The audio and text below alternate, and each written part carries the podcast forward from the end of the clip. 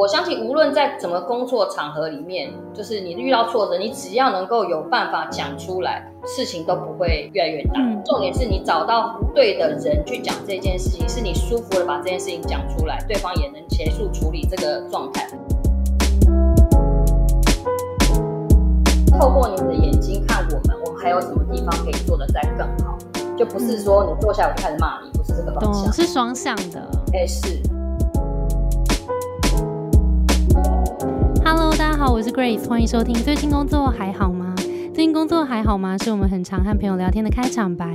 但除了好与不好以外，很多说不出口的，没有被了解的，不知道和谁说的，希望都能在这里聊给你听。节目每次都邀请一位在职场上努力发光发热的来宾来和我们聊聊最近的工作与生活。今天非常开心邀请到 T Drive Fridays 的营运协理怡燕来跟我们聊聊在 Fridays 在餐饮业的工作大小事。我们掌声欢迎怡燕。哎，大家好！今天会有这一集呢，其实是我们也很多听众可能是从服务业啊开始的。那其实大家就会想说啊，那服务业将来的职业发展可以怎么规划啊？然后如果我是我的专长跟我的兴趣，其实就在服务业的话，我可能会遇到一些一些什么样的困难？跟接下来我可以怎么思考我的职业？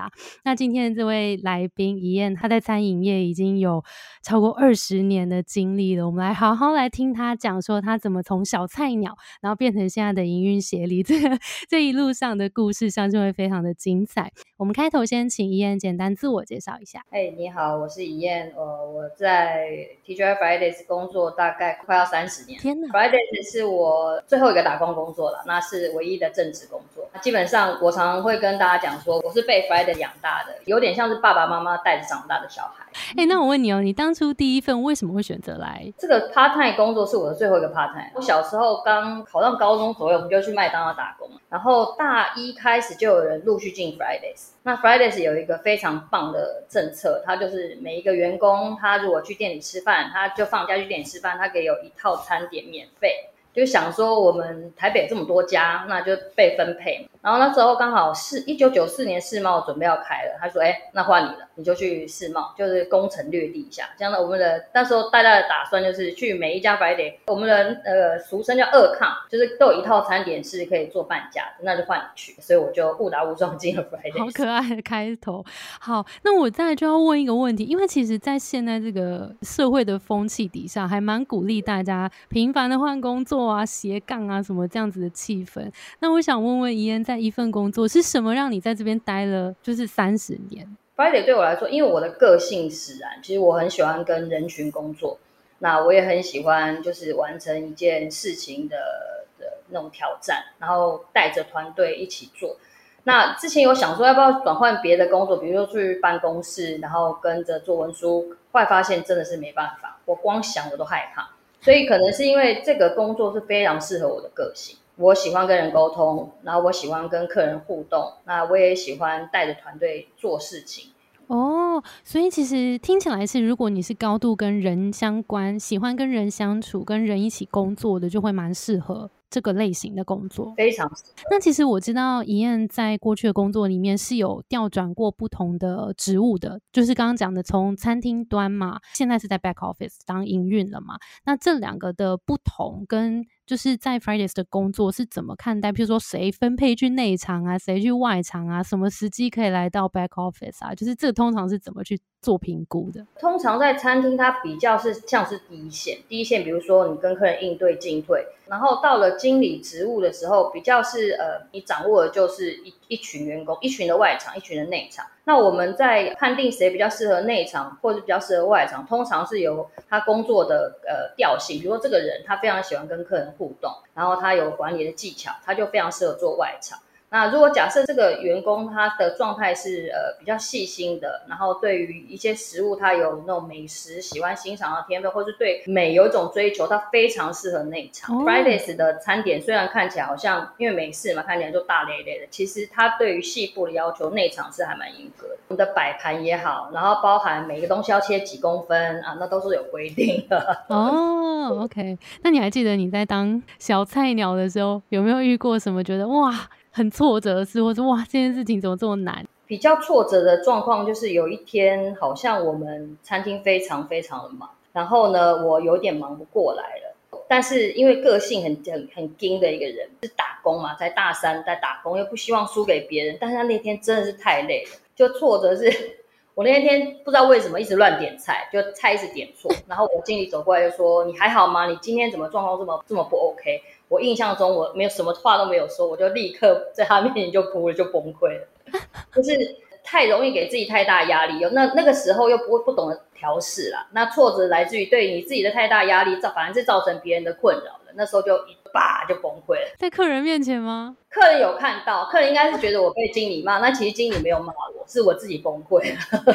OK，结果嘞？结果嘞？结果就是经理叫我上面去休息，那呼吸一下，因为还是很忙嘛，说你可以休息十分钟，十分钟 十分钟整理一下这样子。对，就是让你调试一下啦。那你那时候感觉是什么？感觉就是很丢脸啊，怎么没把事情做好？那整理完之后下来呢？整理完之后下来就好多了，因为。我后来为什么说这个工作非常适合？是它是一个团队的工作，但是我一直要到了大学快毕业的时候，我才意识到说这个工作是团队的。我必须要把这一件我我做不好的事情，我或者是我需要帮忙的事情，我要把它讲出来。所以现在我们在带领团队，也是希望大家，就是你不要把委屈放心里，压力不要这么大，你可以讲出来的都可以被帮忙。嗯，我觉得这件事情很重要，因为有时候我们就是可能责任心也很重，然后我们也力求表现嘛，想要自己做好，所以就会觉得这个可以，然后我就盯起来就把它都做完。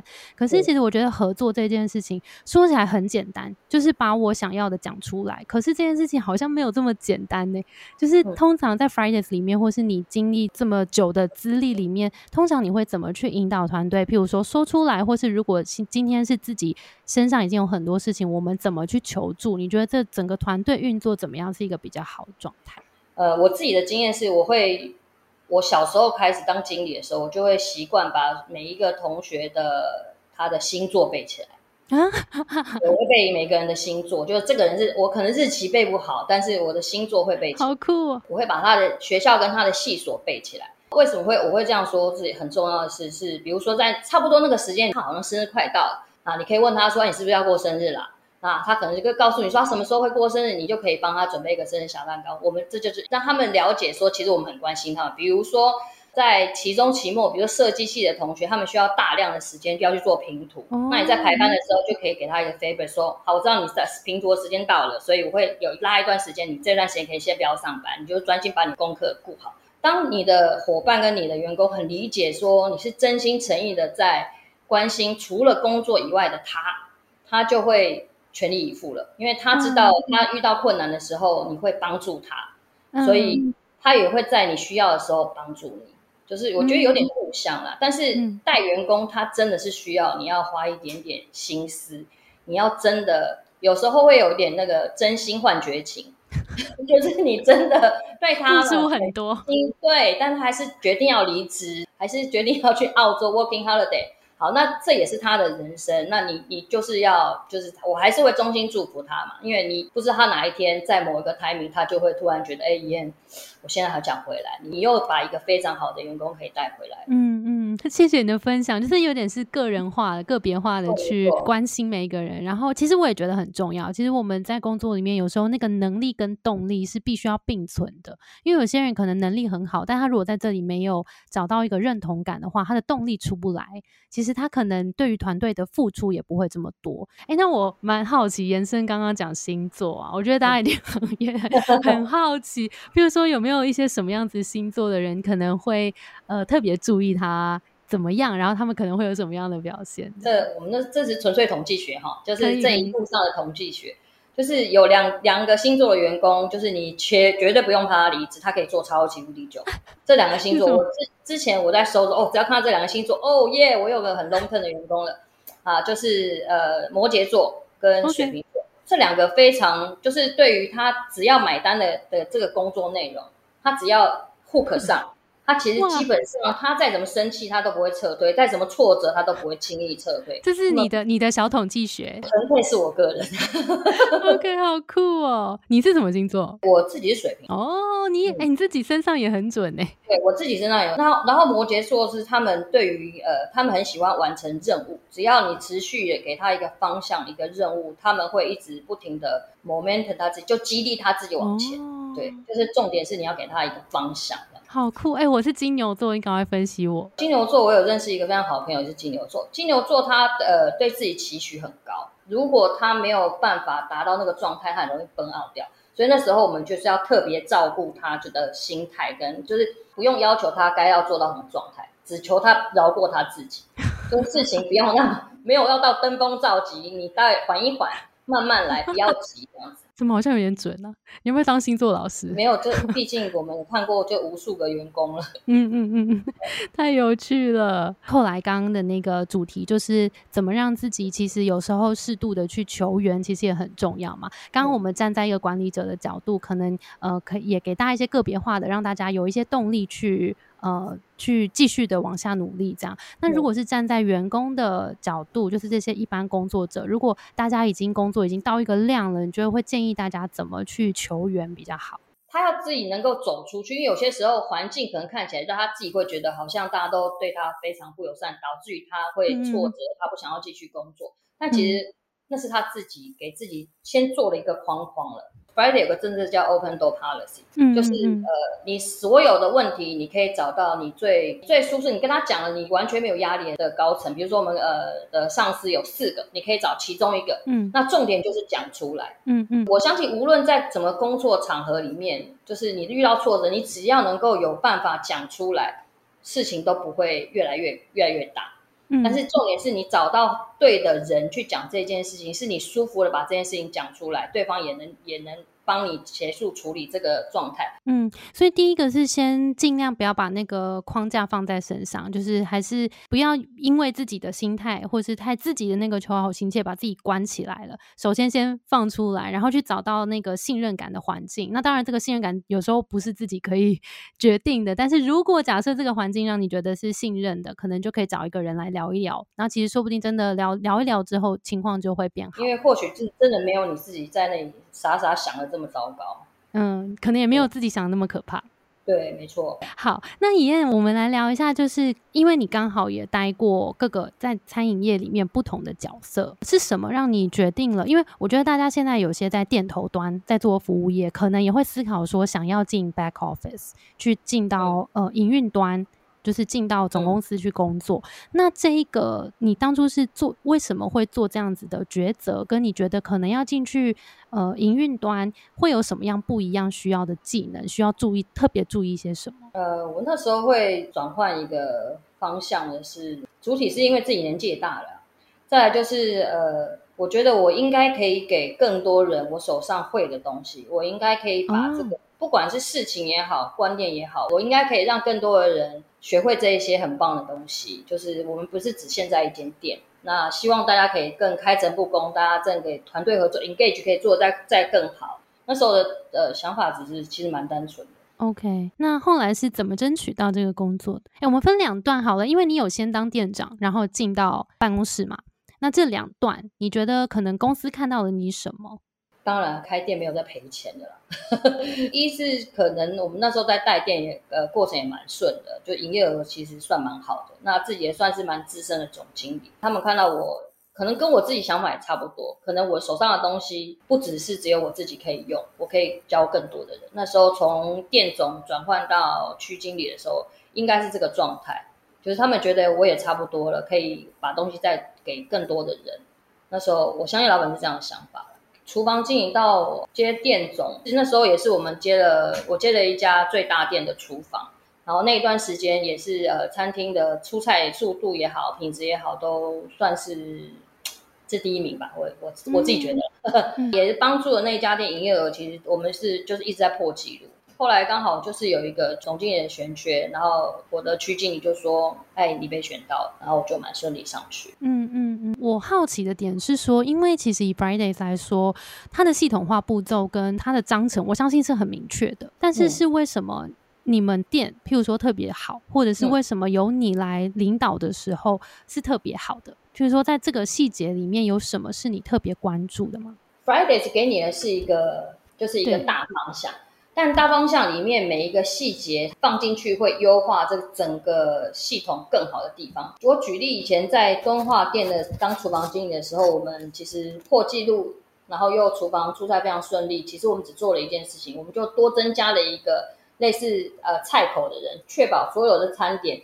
都很够很准时的上，我们只增加了这个人去优化里面的程序。哦，有一点点像 PM，有一点点像，就是去 check 每一个人都听到他手上的单据，跟每一个人在时间点他都知道手上我还有哪一些要出来给你，然后那个人要确保出来的品质，就是时间也好，quality 都是要很棒的才能出。因为之前在那个大日子里面，我们可能只有两个人，那我们只是增加了第三位，有多一个人来处理，更加优化那个过程。就成功了，所以我们应该是观察说，你到底在最忙碌的情况底下，你的外场的缺失，什么会造成你所有的事情会卡住？我们应该把这个卡住的点移开。我们只做了这件事哦，我觉得这个很重要哎，就是找到一个关键点。那那个人就是关键掌控大家品质出菜的那个角色，是本来不在，本来不在的，就是游戏规则什么一二三四五，我们就等于是在排班的过程，我们多加一个人进去哦，多给他一个赋予一个新的任务。对对对对对，就是把那个你从框框里面跳出来，你其实可以增加一个多一个这样的的角色的人，他可以更顺。我觉得这个感觉应该就是你可以晋升的关键呢。谢谢。因为这件事情很重要，就是有时候我们会日复一日的工作，然后就照着这个步骤走了嘛，就可能习惯了。但是有时候适时的跳出来，然后其实会有更有效率的方式，很快速的可以解决这个问题。那后来进到就是营运的角色，他就比较不是用单点来看事情了嘛，就变成是怎么让整个营运更顺。那你觉得这一边的挑战跟学习又是什么？基本上你。在运筹所有每一间餐厅，你要让每一间餐厅发挥它的功能，又可以在营业额上面有斩获，然后整体的服务品质也能够兼顾，等于是让这个品牌这可以 long term 的继续往前进。你变成你要想今年的事情跟明年的事情，但是它的位置要占比较高，然后你带的人比较多，所以你做事情会就再细心、再谨慎一点。你觉得那个关键能力是什么？冷静，这个工作其实是比较劳心，跟你必须要花很多时间去沟通，不像在第一线你可能实战。那现在的 Fridays 有没有什么样的招募计划？你要不要跟我们聊一下？需要什么样的人呢？就是我们会从各个学学校院所里面的体育相关的同学，他毕业之后，他可以来就我们有一个叫摘星计划。那目前我们其实是针对体育系同学或是校队当一个方向啦。哎，这个很有趣，因为其实呃，运动员的个性跟他的 quality 是非常适合 five days。我小时候也是，我一直到高中都是田径校队。哦，运动员其实他有一些天分也好，或是他的个性养成也好，或是他因为他的运动取向也好，有些个性是非常适合这个工作。比如说他很坚持，我是球队，我必须要跟所有的其他的同学一运动上面找到一定的默契，所以我非常重视团队精神。好，所以这其实是在 Fridays 的工作的内容里面也蛮合适的，非常合适。哎，这个超酷的，就是我第一次听到人家那个招募计划是有体育背景加分这样子，很酷哎。但是我要回应一下，因为我自己以前是热舞社的，虽然不是什么校队，但是因为我们也很多比赛，然后我们也都要一直练习。然后我身边就是热舞社的同学蛮多在 Fridays 打工的，然后就觉得蛮酷。合适，真的很合适，蛮有趣。而且我自己也是一路跳嘛，跳到现在，我现在还是在教课这样子。我一直有在教街舞，我非常认同这件事情哎，因为我觉得身体上面的练习跟锻炼，其实也是帮助我们认识自己的过程。然后我们越认识自己，我们越能够好好的对待别人。然后对于服务业这件事情来说，你认识自己，认识别人，你就可以提供更好的服务。我觉得这件事情是真的扣在一起。对啊，然后球员他其实他的抗压性也会比较强。因为像我们刚刚有讲到说，突然一次你要接的客人量，突然一次要进来的菜的数量，都是需要你要冷静下来，然后就是有抗压性的才有办法面对。如果有运动相关背景的，进到 Friday 应该会跟我差不多，蛮游刃有余。OK，所以大家就要记得，如果以前大家有一些校队经验啊，有些履历会叫你拿掉，对不对？如果你要投 Friday，你要记得留着。对，记得留着，记得留着有加分。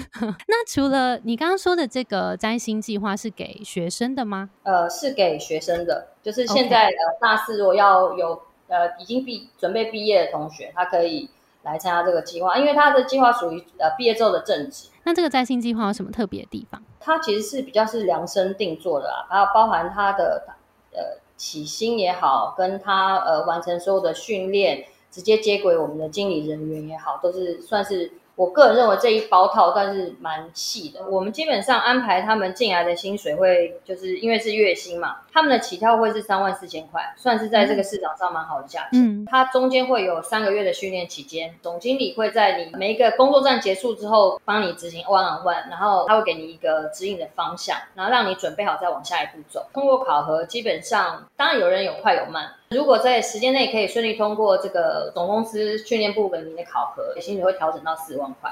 那四万块就是我们经理级的薪水，其实还不错。赞赞赞！那培训呢？培训的内容其实我们是还蛮仔细的。我们从门口的接待人员，然后他有非常完整的四天训练，到外场的各个工作站，比如说服务人员，然后吧台人员，服务人员大概会有两周。的时间让你做训练，然后它会包含所有的餐点跟所有的点菜系统，跟所有的服务流程都会教他，然后会有一个 coach 协助他。再来是 bartender 非常完整的，无论是饮料工作吧，就是直接做饮料的，或是站在呃吧台前面跟客人做互动聊天的，或是在吧台外围，就是有点像是餐区服务的。好，这个训练大概会有三到四周的时间，一样是看这个权利的状况。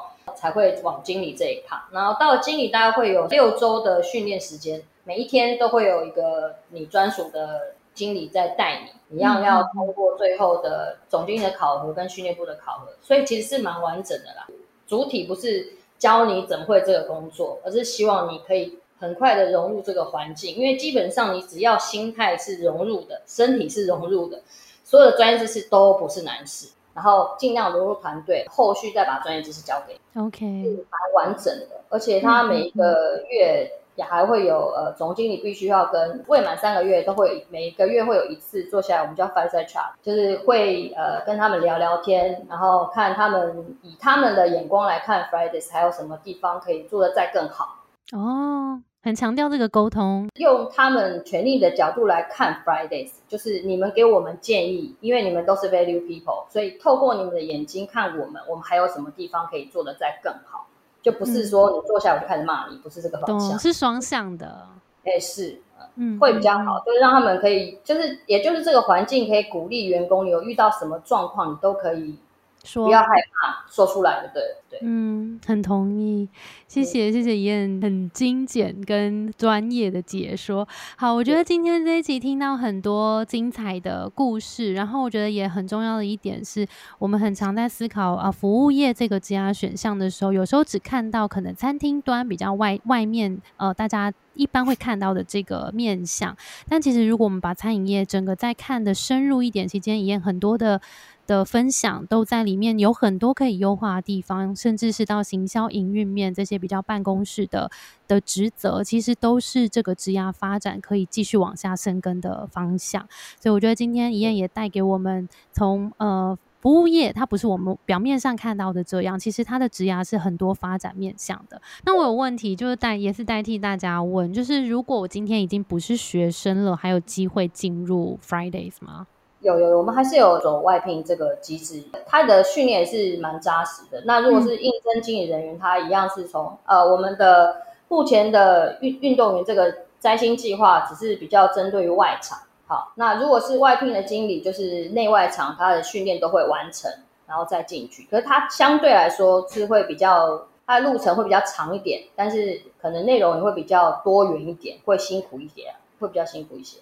OK，那你们在 Fridays 体系里面是可以直接进 Back Office 的吗？还是一定要经历过餐厅端？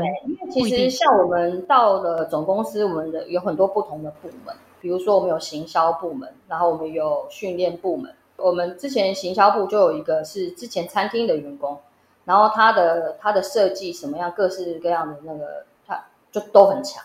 所以我们那时候就转介他到行销部来，他也做的还蛮好的。我们很多的 image 都是他做。哦。然后呃，训练部大部分都是从餐厅的 coach 或者是开店训练员，他们做的很好的。他自己也对于这条路他非常有兴趣的，他也可以转职到这个地方。嗯嗯嗯。对，其实 Fridays 蛮蛮，就是如果你对这些事情你是有兴趣的，都可以试试。